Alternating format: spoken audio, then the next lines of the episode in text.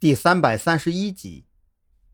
张扬走后，赵军盯着那部烧毁的笔记本电脑良久，终于还是下定了决心，从怀里掏出手机，拨打了一个电话出去。在电话被接通的瞬间，他黑漆漆的脸上堆满了讨好的笑容。“喂，老张啊，呃，最近过得怎么样啊？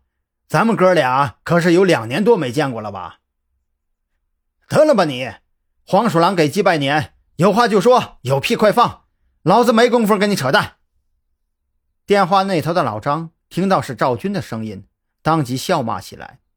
他和老赵是老交情了，也正因为如此，赵军这只老狐狸翘起尾巴来拉什么屎，他都门清。哎呦喂，瞧你这话说的，我是那种人吗？这不是多年没见吗？呃，准备找你叙叙旧。你这样拒人千里不太好吧？赵军也不介意对方的笑骂，反而越发开心起来，因为他很清楚老张的性格，只要他肯跟你笑骂，那就说明接下来的事儿有戏。你当我是三岁小孩呢？你赵军是个什么人？咱们这几个老哥们儿谁不清楚？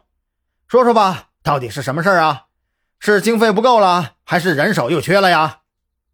老张也没跟赵军弯弯绕。直白的提出了要求，我可是听人说了呀，你那儿还有一瓶九几年的茅台呢。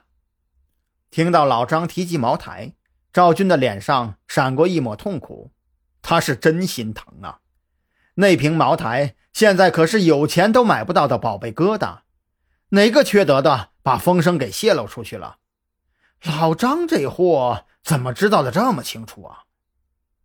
不过赵军转念一琢磨。反正自己为了破案都已经贡献出去半辈子的时光了，还差这一瓶老板茅台不成？行行行，你想喝呀就自己来拿走，但是我有个忙你必须得帮。赵军忍痛回答，面部表情都显得有些扭曲起来。哈哈哈哈！瞧瞧你那点出息，说说吧，找我到底啥事儿啊？老张见自己敲诈成功，也是乐得合不拢嘴。跟赵军同一批的老警察都知道，这货就是个典型的守财奴，想从他手里摸索点东西出来，比登天还难。哎呀，我这边啊有一个案子，需要你们省厅的许志伟过来帮忙。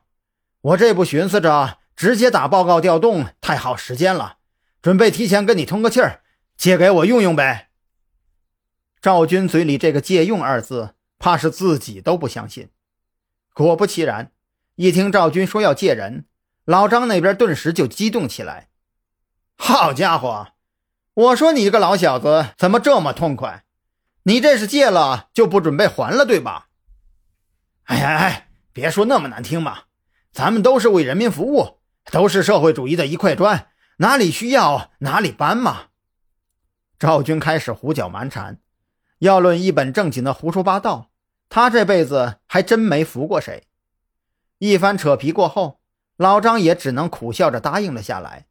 幸好这个许志伟在省厅负责的工作并不是多么繁忙，不然赵军这瓶酒还真的不好拿呀。